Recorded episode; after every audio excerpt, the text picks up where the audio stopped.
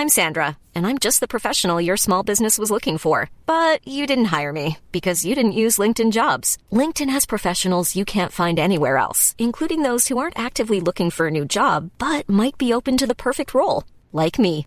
In a given month, over 70% of LinkedIn users don't visit other leading job sites. So if you're not looking on LinkedIn, you'll miss out on great candidates like Sandra. Start hiring professionals like a professional. Post your free job on linkedin.com/people today. Onde você estudou teologia? Segunda parte. Comentário de Mari Persona. E quando nós vamos, passamos, tem, tem muitas outras figuras que acontecem, mas chegamos em Noé. Quem era Noé? Noé era aquele por meio de quem Deus recomeça a criação. Depois de destruir com o dilúvio o mundo de, de então, ele recomeça com Noé, e quando Noé sai da arca, Deus diz assim para Noé: E o temor de vós e o, e o pavor de, to- de vós virão sobre todo animal da terra e sobre toda ave dos céus, tudo que se move sobre a terra e todos os peixes do mar, nas vossas mãos são entregues. Noé era agora o administrador do mundo, que tinha poder sobre todas as coisas vivas do mundo. Aí quando você vai lá para o Salmo, Salmo 8, versículos 6 e 8, diz assim, falando de Cristo, do Messias que viria, diz assim: Fazes com que ele tenha domínio sobre as obras das tuas mãos, tu puseste debaixo de seus pés todas as ovelhas e bois, assim como os animais do campo, as aves dos céus, os peixes do mar e tudo que passa pelas veredas dos mares. Assim como Adão foi administrador no Éden e deu nome a todos os animais, mas falhou, assim como Noé Noé, a Noé foi dado o, o domínio sobre todos os animais, selvagens ou não. Cristo terá então, no seu reino milenial, o domínio sobre todas as criaturas vivas. Esse é Cristo. Esse filme que começa na eternidade e vai terminar na eternidade só fala de uma pessoa, fala de Jesus. Porque todos os outros personagens envolvidos nessa história estão relacionados a ele. Quando você assiste um filme, de repente, se aparecer um personagem que não tem nada a ver com o personagem principal do filme, que entra e sai, você fala, mas por que, que tinha essa pessoa no filme? Não tinha. Por que, que puseram? Não tinha, não tinha nada a ver. Mas a Bíblia é uma, é uma história, é um filme de eternidade em eternidade, onde todos os personagens têm a ver com Cristo Jesus. Em Gênesis 50, 20, nós vamos encontrar, depois de passar por outros tipos, José.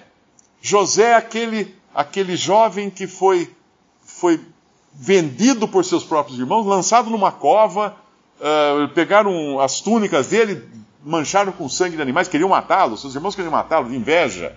E, mas mancharam com sangue de animais, deixaram de vivo, venderam para mercadores que iam para o Egito e mandaram a túnica para Jacó, que era o pai, o pai deles, dizendo: Olha, uma fera matou o seu filho. E Jacó lamentou muito aquilo. E o que era isso? Cristo Jesus, invejado por seus irmãos judeus, sendo lançado na cova da morte, sendo vendido, sendo vendido por preço de um escravo por Judas. É isso que aconteceu também com Jesus. Mas José vai para o Egito, José passa um apuro tremendo no Egito, José acaba no final como vice-rei de todo o Egito e ele acaba salvando a sua família da fome, porque Deus o havia colocado lá. E o dia que ele se encontra com seus irmãos que tinham feito aquilo com ele, e ele se revela aos seus irmãos, seus irmãos tremem até a base, porque de repente estão diante do grande vice-rei do Egito que tinha poder de vida e morte sobre eles. Ele diz para eles assim: Vós bem intentastes mal contra mim, porém Deus o intentou para bem, para fazer como se vê nesse dia, para conservar muita gente em vida. E um dia o Senhor Jesus vai encontrar os seus irmãos judeus e vai falar assim: Vós intentastes mal contra mim, mas Deus permitiu que esse mal se transformasse em bem, para salvar muitas pessoas. E quando nós vamos chegar em Moisés, mais adiante nas Escrituras, nós vamos encontrar um libertador que Deus levanta. E Faraó tenta matá-lo ainda criança, mandando afogar todos os meninos que nasciam no Egito, porque Satanás estava por trás de Faraó. E Faraó é uma figura também de Satanás. Porém, Moisés é salvo das águas, e o nome dele significa isso, foi salvo das águas. E Moisés cresce, e Moisés vai ser o libertador do Egito, e vai do, de, dos, dos, hebreus no Egito, tirá-los do Egito, e Moisés vai se casar com uma mulher chamada Zípora, que não era do povo de Deus. era uma gentia, era de fora do povo de Deus. Mas ele se casa com Zipo. Isso é uma bela figura de Cristo, Moisés como Cristo libertador, casando-se com a igreja, a sua noiva, a igreja. E o que quer dizer Zípora na sua palavra original? Passarinha. Passarinha é uma coisa pequenininha, fraquinha, insignificante, porque assim é a igreja também. Paulo, quando descreve a igreja, ele fala assim: E Deus escolheu as coisas vis desse mundo, e as desprezíveis, e as que não são, para aniquilar as que são, para que nenhuma carne se glorie perante ele. Isso é a igreja. A igreja é o, é o conjunto dos salvos. E, e, é o conjunto da pior espécie de pessoas do mundo, os mais fracos, os mais tolos, os mais loucos, os mais imbecis desse mundo, que um dia creram em Jesus como Salvador. Isso é a igreja, não são os poderosos. Deus escolheu os melhores, Deus escolheu a nata do mundo. Não. Para que ninguém se glorie, para que ninguém chegue na eternidade e fale assim: ah, eu estou aqui porque fui uma, fui uma grande pessoa. Eu fui o cara, então eu cheguei aqui porque eu fui esperto, eu fiz muitas coisas maravilhosas, eu isso, aqui. Não, não.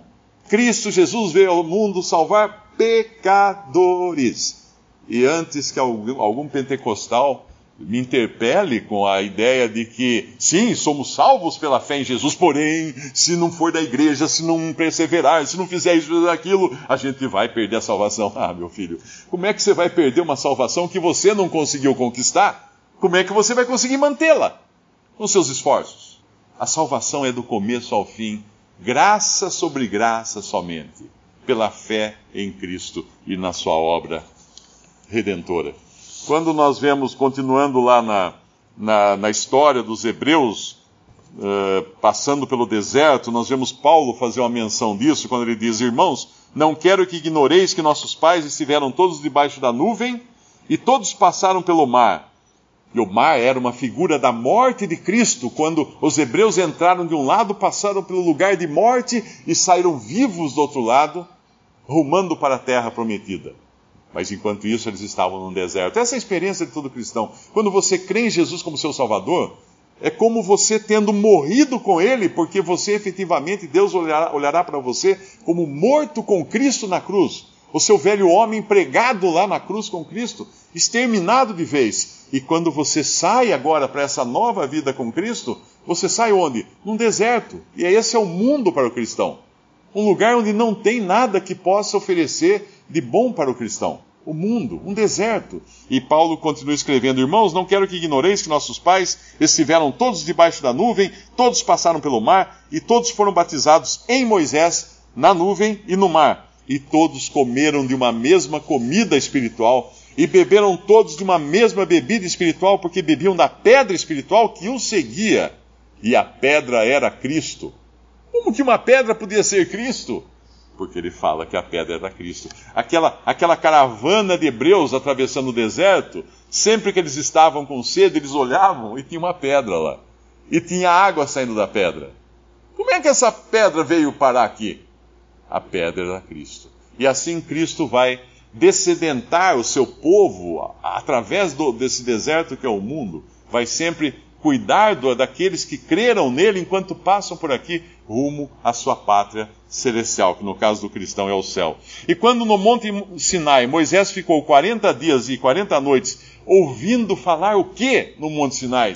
Eh, qual era o assunto que ele escutou naqueles 40 dias e 40 noites no Monte Sinai? Ele ficou ouvindo falar de Jesus. Como assim? Porque a lei que Deus deu a Moisés, os mandamentos daquela pedra gravava aquilo ali eram todas todo, tudo coisas impossíveis de um homem cumprir, exceto o único homem perfeito que pisaria nessa terra, que foi Jesus.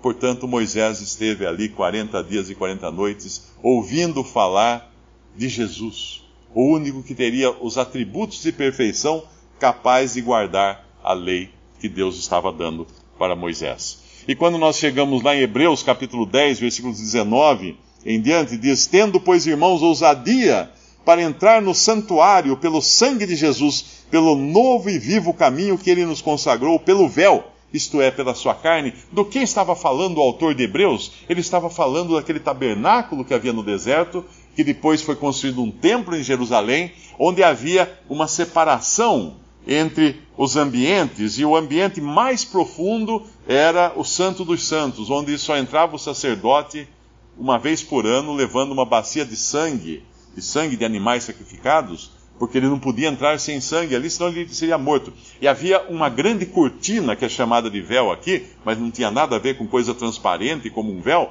mas era uma grande e pesada cortina que separava esse, esse ambiente onde a manifestação de Deus estava presente por uma figura que era a arca, e a arca da aliança era uma figura de Cristo também, no seu, no seu trajeto nesse mundo.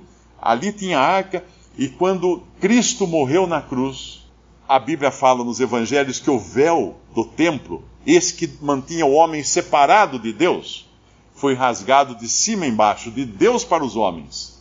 Agora Deus abria o acesso total, livre e irrestrito, irrestrito a todo aquele que cresce no seu Filho Jesus. Tendo, pois, irmãos, ousadia para entrar no santuário, no Santo dos Santos, pelo sangue de Jesus, pelo novo e vivo caminho que ele nos consagrou, pelo véu, isto é, pela sua carne.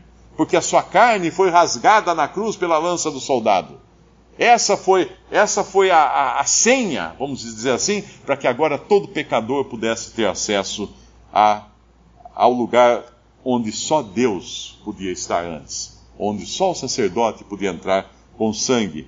Então, em Colossenses 2,17, Paulo vai falar das coisas do Antigo Testamento como coisas, como sombras das coisas futuras. Tudo aquilo apontava em sombra para Cristo. Se eu vejo entrar a sombra de uma pessoa que está chegando aqui, eu vejo a sombra dela ali na parede ou no chão, eu sei que está chegando uma pessoa. E quando a pessoa chega, eu me alegro, porque chegou a pessoa. Eu me alegro em olhar a sombra, mas muito mais quando vejo a pessoa. Deixa de me ocupar com a sombra, agora vou me ocupar com as pessoas. Em Hebreus 8,5 fala que essas coisas do Antigo Testamento servem de exemplo e sombra das coisas celestiais. Todos os utensílios do tabernáculo e do templo é, representavam Cristo nos seus mais diferentes atributos e as coisas celestiais. Em Hebreus 9:11 fala assim: Vindo Cristo, o sumo sacerdote dos bens futuros, por um maior e mais perfeito tabernáculo, não feito por mãos, isto é, não dessa criação, nem por sangue de bodes e bezerros, mas por seu próprio sangue, entrou uma vez no santuário, havendo efetuado uma eterna redenção. Portanto, quando você crê em Cristo, você recebe uma eterna redenção. Não é uma redenção provisória não é uma redenção até você pecar novamente. Não. Quando uma pessoa crê em Jesus como seu Salvador, todos os seus pecados são perdoados.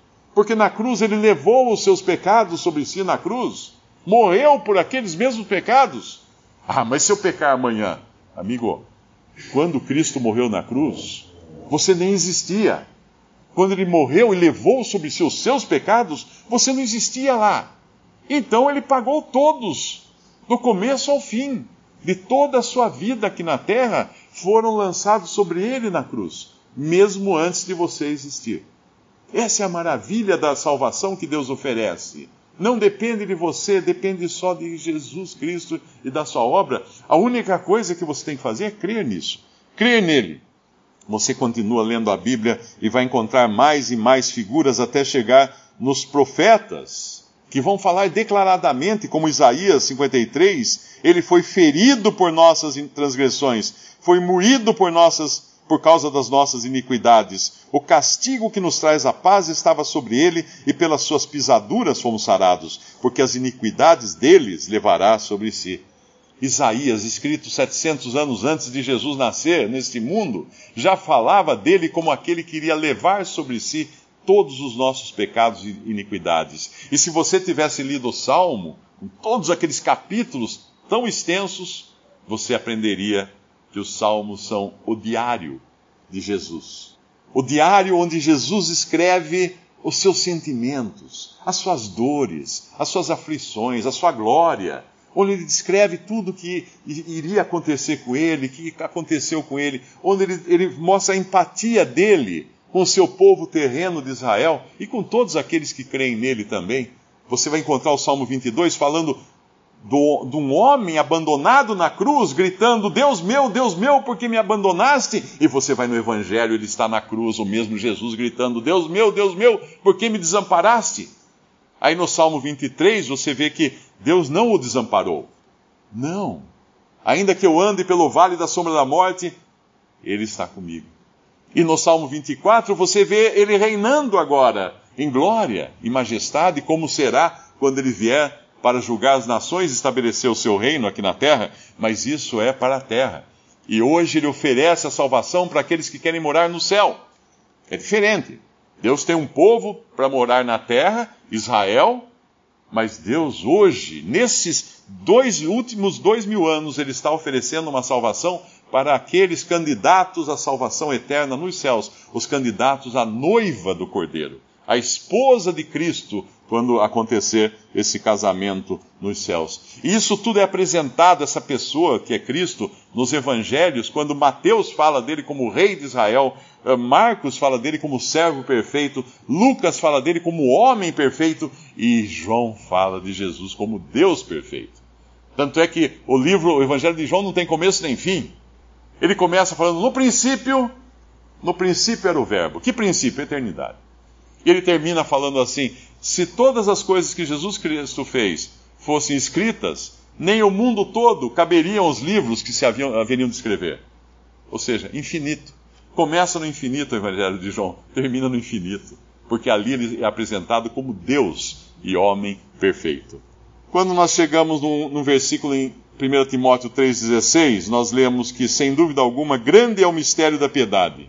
Deus se manifestou em carne e se você tinha dúvidas de que Jesus é Deus e homem, lê esse versículo, 1 Timóteo 3,16. Deus se manifestou em carne, como? Nascendo de uma virgem aqui nesse mundo. Foi justificado no Espírito, visto dos anjos, pregado aos gentios, crido no mundo, recebido acima da glória. Essa é a história toda de Jesus. Morreu, encarnou neste mundo, nasceu, morreu, ressuscitou e foi recebido em glória nos céus. Eu gostei de um comentário que um irmão fez numa das reuniões recentemente, dizendo que em João 16 ele fala para os seus discípulos, né, que tenho muita, muito que vos dizer, mas vós não podeis suportar agora, mas quando vier aquele Espírito da verdade, ele vos guiará em toda a verdade. E ele fala da diferença de João 16 e João 17, quando o Senhor não está mais falando com seus discípulos, mas está falando com o Pai. Jesus falando com o Pai. E ele diz assim: Assim como lhe deste poder sobre toda coisa, sobre toda a carne, deste poder ao Filho sobre toda a carne, para que dê a vida eterna a todos quantos lhe deste, e a vida eterna é esta, que te conheçam a ti só, por único Deus verdadeiro e a Jesus Cristo a quem enviaste. Isso é vida eterna. Quanto você precisa saber da Bíblia para ser salvo? Que conheça a Jesus Cristo, o Deus verdadeiro e a Jesus Cristo que, que veio, veio do seio do Pai. Tudo isso que você precisa saber. E lá em João 17 continua, continua dizendo assim: Porque lhes dei as palavras que tu me deste, e eles a receberam, os que creem nele, e têm verdadeiramente conhecido que saí de ti, e creram que me enviaste. E não rogo somente por estes, mas também por aqueles que pela sua palavra hão de crer em mim. Pai, aqueles que me deste, quero que onde eu estiver, também eles estejam comigo, para que vejam a minha glória que me deste, porque tu me amaste antes da fundação do mundo. Isso é tudo que você precisa saber. Que Deus enviou o seu Filho ao mundo para salvar pecadores. Quando você crê em Jesus como seu Salvador e seu Senhor, você recebe imediatamente a sua salvação. Ah, mas eu preciso estudar teologia para saber? Não, você não precisa dar nada. Eu nunca fiz um curso de teologia. Eu aprendo as coisas da Bíblia aprendo as coisas nas reuniões com os irmãos reunidos ao nome do Senhor, o ministério dos irmãos, uh, com os dons que Deus deu à igreja, aprendo as coisas dos dons que escreveram livros também, irmãos do passado que escreveram sobre a pessoa de Cristo e deixaram um ministério escrito. E só, não, não precisa ser doutor em divindade não precisa do, da ajuda de uma faculdade de teologia. Não precisa de um diploma. Não. A chave de todo conhecimento que você precisa é Jesus. Ele está de eternidade a eternidade, de Gênesis a Apocalipse. Tudo que você precisa saber agora e fazer agora é crer em Jesus como seu Salvador, reconhecer-se pecador, reconhecendo que paira um juízo sobre si, se você se apresentar diante de Deus com os seus pecados, sair dessa vida com os seus pecados, não vai ter, não vai ter salvação depois da morte. Adão foi expulso da presença de Deus por causa de um pecado. Então você reconhecendo-se pecador, entregar sua vida a Ele, crendo nele. Reconheça Ele, creia que Ele na cruz pagou pelos seus pecados ali, os que são de você, mesmo quando você não existia. E agora Ele convida. Ele convida, ele fala assim: Quem ouve a minha palavra e crê naquele que me enviou, tem a vida eterna, não entrará em condenação ou nem entrará em juízo, mas passou da morte para a vida. Você quer passar da morte para a vida? Quer livrar-se do juízo eterno? Creia em Jesus como seu Salvador.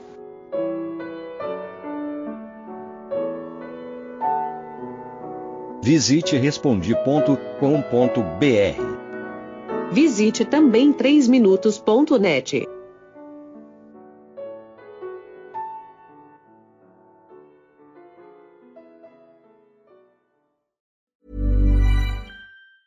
Planning for your next trip?